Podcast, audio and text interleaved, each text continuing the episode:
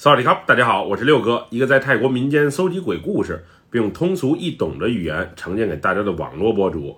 今天带给大家的故事名叫《池塘怪谈》，来自一位泰国大城府朋友的分享。接下来，叫我们一起进入到这个故事当中。我所讲的这个故事发生在二十多年前，那会儿我是一个混不吝的社会青年，每天就是无所事事的在村子里面啊溜溜达达。天不怕地不怕的我，要不是经历了这件事儿，让我有了些敬畏之心，后来会闯出什么大祸，那还真不好说。在我很小的时候，我父母就离异了，是爷爷奶奶给我养大的。因为不爱读书，又懒得上学，所以啊，我很早就混了社会，时常和那些狐朋狗友们干些偷鸡摸狗的事儿，赚些烟酒钱。我曾经以为我这辈子可能也就这样了，大财发不了，吃喝不用愁，能自以为快乐的生活着，我就很知足了。当时在离我家不远的一个寺庙旁啊，有一片大水塘，许多来庙里拜佛祈福的人都会选择去那里放生。里面个头不小的鱼，还有乌龟有很多。我时常惦记着里面肉质鲜美、刺儿还不多的大黑鱼，不过碍于这个池塘的一部分是在寺庙的范围内，怕被里面的和尚们说，所以啊，轻易不敢去那里偷鱼。那是在十一月底，因为啊家里的果园收成不好，没啥闲钱供我吃喝，有一阵子没开荤的我啊，再次惦记上了寺庙里的鱼。不过白天行动太过招摇，夜晚偷鱼，那地方有些荒凉，我心里啊又有些怕。再加上我也是知道善有善报，恶有恶报这个道理的，所以一直没能说服自己啊去那里偷鱼。在纠结了几次之后，实在馋得不行的我，最终借着酒壮怂人胆，拿上家里捕鱼的工具，摸着黑出发了。虽然寺庙离我家不远。不过走过去也得花些时间。那晚天上的月亮是特别的圆，小风不时从我身边吹过，我胳膊上的鸡皮疙瘩都冒了出来。池塘的一侧是在寺庙的范围内，而另一侧则连接着一片橡胶林。我是绕道从橡胶林这侧啊到达的池塘边。我当时特意先观察了一下周边的环境，见寺庙那侧没啥动静。僧侣们应该都躺下歇息了，才开始的行动。我先是把鞋放在岸边，裤腿卷好，把上衣啊给脱了下来，之后拿着渔网，慢慢的下到池塘里面，把捕鱼的机关都设置好。就在我准备回到岸边，等一会儿啊收获几条大鱼就回家开荤的时候，一个老者的声音从我身后响起：“小伙子。”你干嘛呢？谁？是谁在说话？我刚才没看见这附近有人啊。这时我回头一瞅，只见一个双腿裹着白色围裙，上身什么也没穿，皮肤黝黑，还有些驼背的白发老头出现在我身后的位置。小伙子，你是想偷池塘里的鱼吧？老头儿。您都看见了，我也就不瞒着您了，我就拿几条鱼回去开开荤，马上就走。小伙子，这鱼都是附近百姓放生的，你怎么好意思拿呀？您别管这么多闲事儿了，鱼这么多，我也不多拿，就几条的事儿。你呀，快把渔网给收了，回家去，这鱼。今天你拿不走，您是哪儿的呀？管那么多干嘛？拿的又不是你家的鱼，我劝你啊，还是不要多管闲事为好。我，我就是看管这片池塘的鬼，你快快听话，不要等我发怒哟。您就别吓唬我了，我又不是三岁的小孩子，你以为你说自己是鬼，我就会怕吗？那晚我特意回身瞅了一眼老头，影子还在那儿呢。说自己是鬼，你以为我真信啊？当时已经有鱼啊，自己进网兜了，不过也就一两条。我想抓够了七八条，我就回家。小伙子，我说话你怎么就不听呢？这时，那个老头的声音再次从我耳边响起，不过声音不大，比刚才要小。我从池塘里啊抬头一瞅，只见那个老头竟然出现在寺庙一侧的池塘边，这也太不可思议了！短短几分钟，他是怎么移动过去的呀？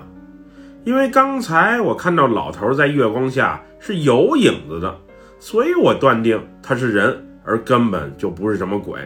不过现在我心里啊也有些含糊了，这瞬间移动是如何做到的呀？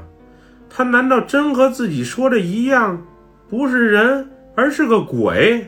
老老头，你是怎么跑到池塘这一侧的呀？小伙子。你怎么听不懂话呀？我不都说了吗？我不是人，而是个鬼。您可别吓唬我，我拿几条鱼就回去，马上就走。这时，只见老头也从岸边缓缓地走下池塘。奇怪的是，老头虽然下水了，但是水面上却没有激起一丝涟漪。这到底是怎么回事？小伙子。你想要鱼是吗？我现在拿给你，你拿到后赶紧走哟。老头边说边往池塘中央的位置移动着。要知道啊，这池塘最深的地方，我估计至少得有四五米的深度。不过那老头仿佛可以在水面上啊行动自如，他膝盖以下是在水面下的，而膝盖以上都是在水面上的。他根本就不是在水里游，而是而是在水上行走呢。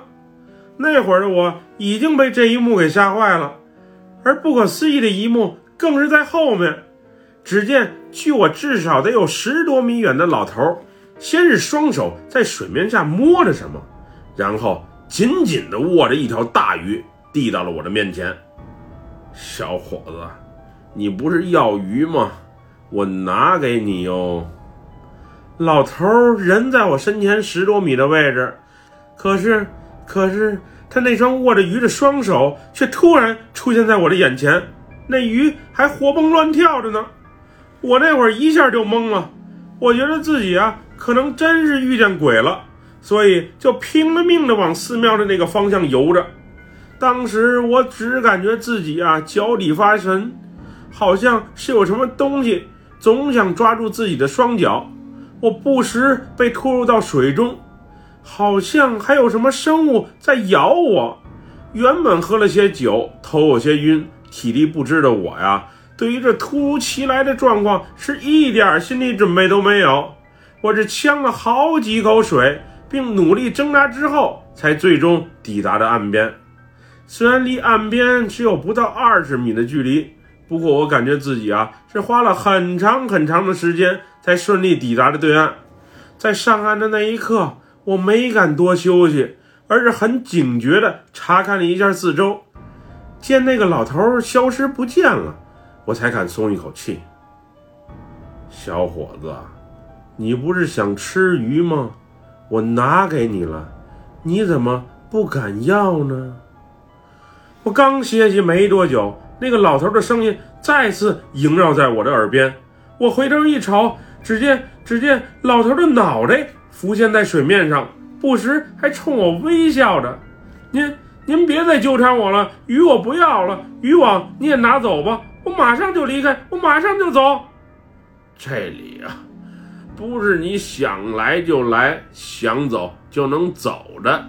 既然来了，就别走了。当时我感觉到一股无形的力量在拽着我往池塘里走，精疲力竭的我啊那会儿已经是无力反抗了。就在我即将被拖入水面的那一刻，另一个老者的声音随即响了起来：“你怎么又出来捉弄人了？赶紧放开他！”那会儿啊，我已经闭上双眼，放弃挣扎了。听到这一斥责声。我微微睁眼一看，只见一个老和尚出现在我的眼前，而刚才那股拖着我往池塘方向移动的无形力量也瞬间不见了踪影。当时啊，我就感觉浑身无力发冷，脑袋更是懵懵的，呛了那几口水，导致我胃里啊、肺里啊特别的难受。幸亏是遇到高僧来救我了，不然我真的会被那鬼给拖到水中害死的，实在是太险了。老和尚扶我起身之后，我先是还了一下神，然后啊，在他搀扶下，回到了位于池塘边不远处的一间小平房。他让我先躺下，之后拿了一个毯子盖在了我的身上。我是连说话的力气都没有了。身体仿佛被抽空了一般，又乏又累。那个小屋里啊，霉味儿有些浓，而且啊还没灯，简陋的要命。不过我一躺在窗边的木床上，就迷迷糊糊的睡了过去。我当时心想，幸亏今晚啊遇到高僧出面帮我化解这一危机，不然小命没准就不保了。那高僧啊，安静的很，从在岸边给我扶进屋。到我躺下睡着，他是一句话都没和我说。后半夜啊，窗外还不时传来雨声。我睡眼惺忪的睁开眼睛，只见高僧一直在屋子里的一角啊打着坐。我叫了两声“师傅，师傅”，他也不理我。于是我又接着睡了下去。第二天清晨，直到鸡鸣声响起，我才逐渐恢复了些意识，身子也感觉有了一些力气。那时天空刚刚有一些微亮，我环视了一下四周，高僧不在屋内，也不知道去哪儿了。因为有些尿急，于是啊，我起身去到一棵树下小解一下。嘿嘿，干嘛呢？当时我光着膀子，刚在树下撒完尿，只听身后有人在和我讲话。我回头一瞅，只见三个正准备出门化缘的小和尚。很警惕地盯着我。哦，我昨晚喝醉了，不慎掉进了池塘里，被一个老和尚给救了，就在旁边那个屋子里啊休息了一晚。哪个屋子啊？这时，只见其中一个小和尚匪夷所思地看着我，紧忙追问了一句：“哎，就是那个屋子，大榕树旁边的那间。”我边说边指向不远处高僧所在的屋子。你你确定吗？那有啥不确定的？他扶我进的屋，还给我盖被子呢。啊，大大师，他年初就圆寂了，那间房已经空置很久了。这时的我突然一下就懵了。大师，他年初走了？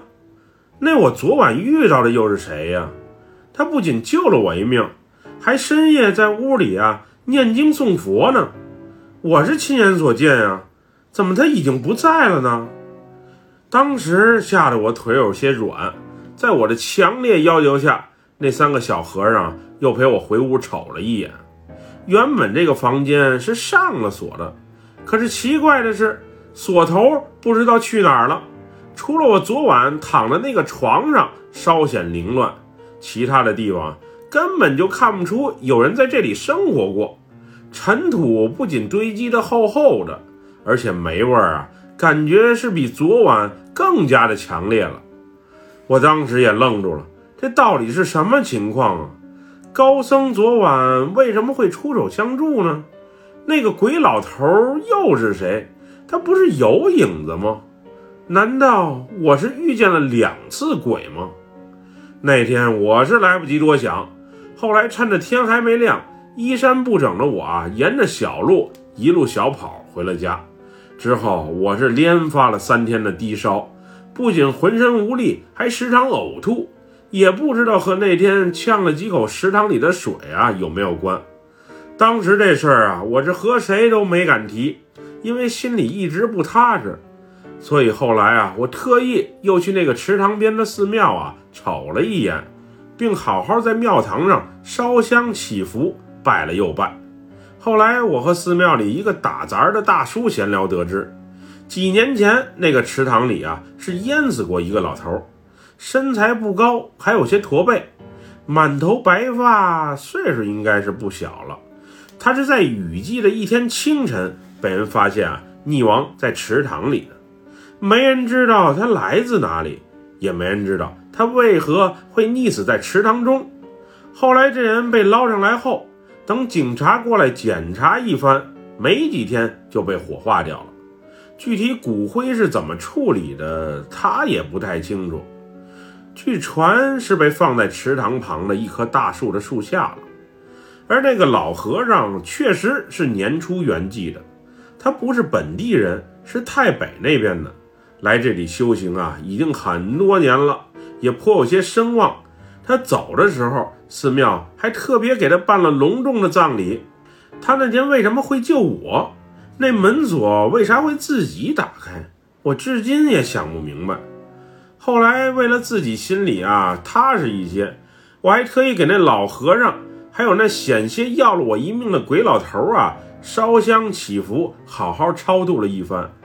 能不能在未来的日子里保佑我？我不奢求，只求以后再也不要让我碰到这种诡异的事情就好。